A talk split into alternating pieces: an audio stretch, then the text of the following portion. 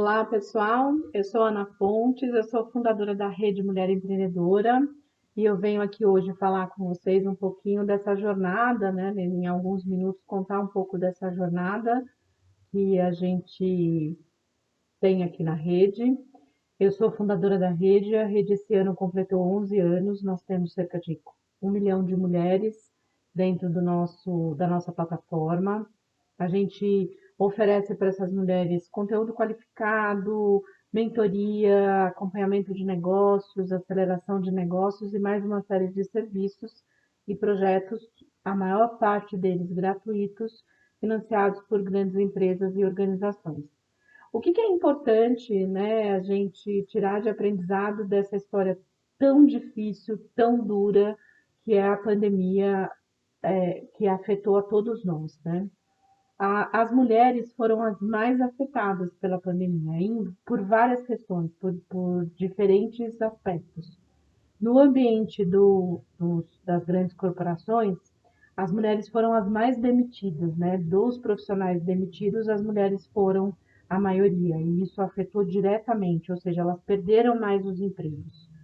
No ambiente é, doméstico, infelizmente, a gente tem falta de equilíbrio entre o trabalho doméstico, entre homens e mulheres, e a maioria das mulheres ficou com essa sobrecarga, né, durante a pandemia, de filhos em casa, é, cuidar do trabalho é, dela próprio, das crianças.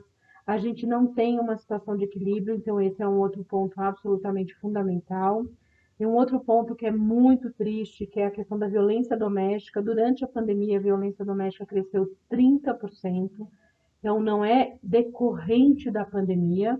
A violência doméstica ela não foi, é, no gatilho não foi a pandemia. Na verdade, a pandemia, o fato de a gente estar dentro de casa, essas mulheres junto com os agressores e não tendo acesso à família, amigos e redes de proteção, Infelizmente, o número de violência doméstica cresceu absurdamente, não só aqui no Brasil, mas no mundo inteiro. Então, esse é um outro ponto.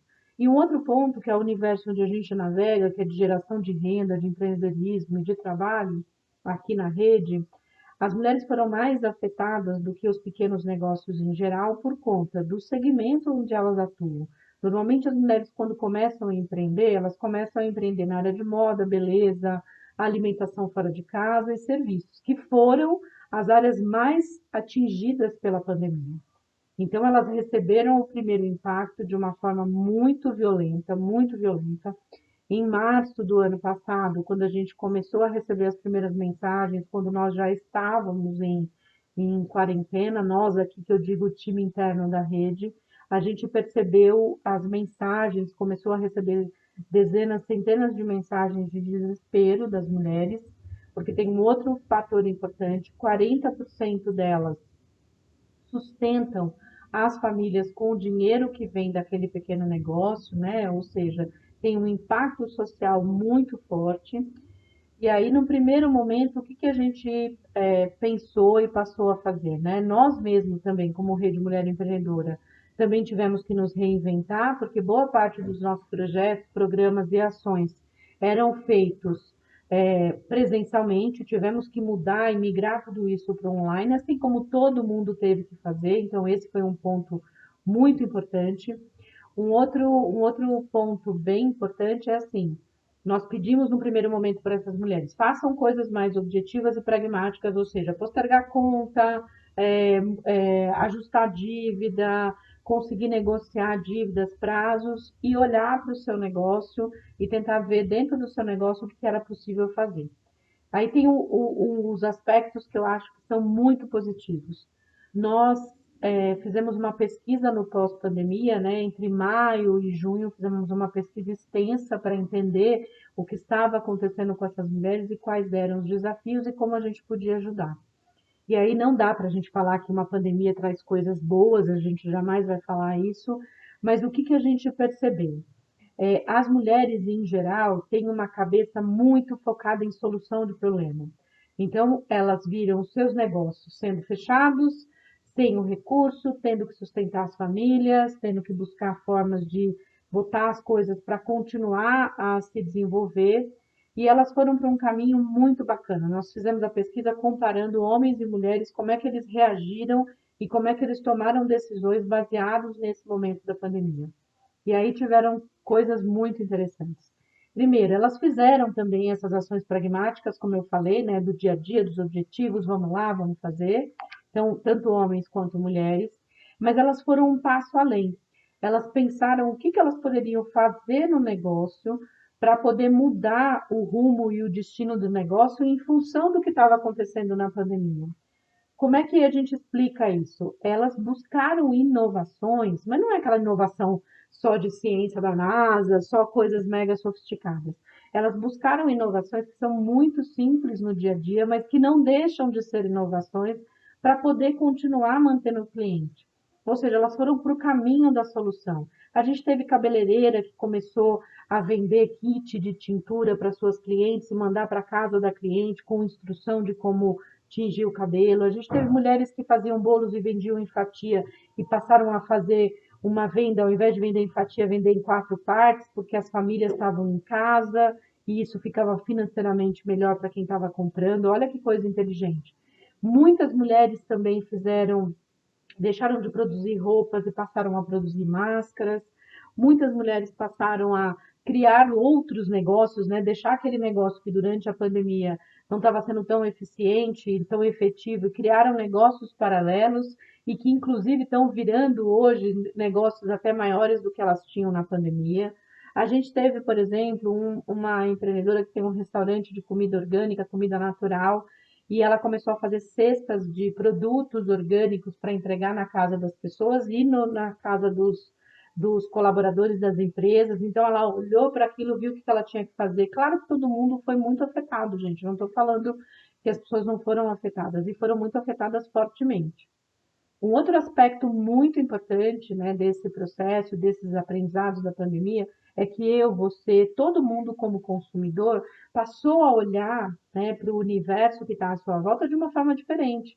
As pessoas estão comendo mais dentro de casa, as pessoas estão olhando mais o que elas estão comendo, elas estão mais atentas ao universo que está à volta delas, elas estão olhando mais para a sustentabilidade, elas estão olhando mais para o que as empresas estão fazendo para poder mitigar e para poder ajudar e combater né, esse momento tão duro e tão difícil que a gente está vivendo agora durante a pandemia.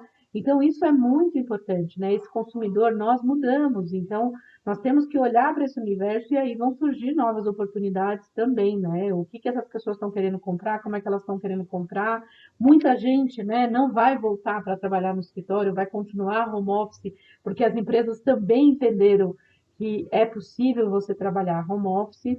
Mas eu acho que o mais importante de tudo isso também é que a gente, como cidadão, como pessoa, como brasileiros e brasileiras que vivem nesse país, também entenderam de forma muito triste, muito violenta, o quanto nós vivemos num país desigual. Nós vivemos no sétimo país mais desigual do planeta. E aí nós percebemos que 13 milhões e meio de pessoas vivem em comunidades, sem acesso a condições mínimas até de dignidade, de favelas, tudo. E na favela tem só potência, só tem gente que está fazendo trabalho, gente que está construindo coisas, só tem super empreendedores, gente que está assim fazendo trabalhos incríveis que a gente aqui na rede acompanha há bastante tempo. A gente viu também, de um outro lado, as empresas olhando mais para a questão da solidariedade e do papel social delas na sociedade, né? Que não é só esperar do governo ou esperar de quem quer que seja. A gente tem que trabalhar em conjunto, né? Empresa, cidadãos, nós, pessoas, sociedade civil, o próprio governo fazer o papel dele, infelizmente não está fazendo, mas enfim, o próprio governo fazer o papel dele e, essencialmente, a gente ter clareza que a gente precisa dar oportunidade, condições e incluir as pessoas todas quando eu falo de, de, de, diversidade. Eu tenho falado muito sobre diversidade, não só pela Rede Mulher Empreendedora, não só pela questão de gênero, porque a gente precisa incluir. Nós vivemos num país de mais de 230 milhões de pessoas e precisamos dar oportunidade, dignidade, diminuir a desigualdade e justiça social para todas essas pessoas.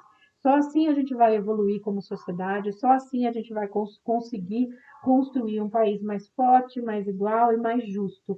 Então, vamos trabalhar junto para isso. Nós, aqui na Rede Mulher Empreendedora, trabalhamos diariamente para incluir as mulheres e a gente quer muito que todo mundo faça o seu papel.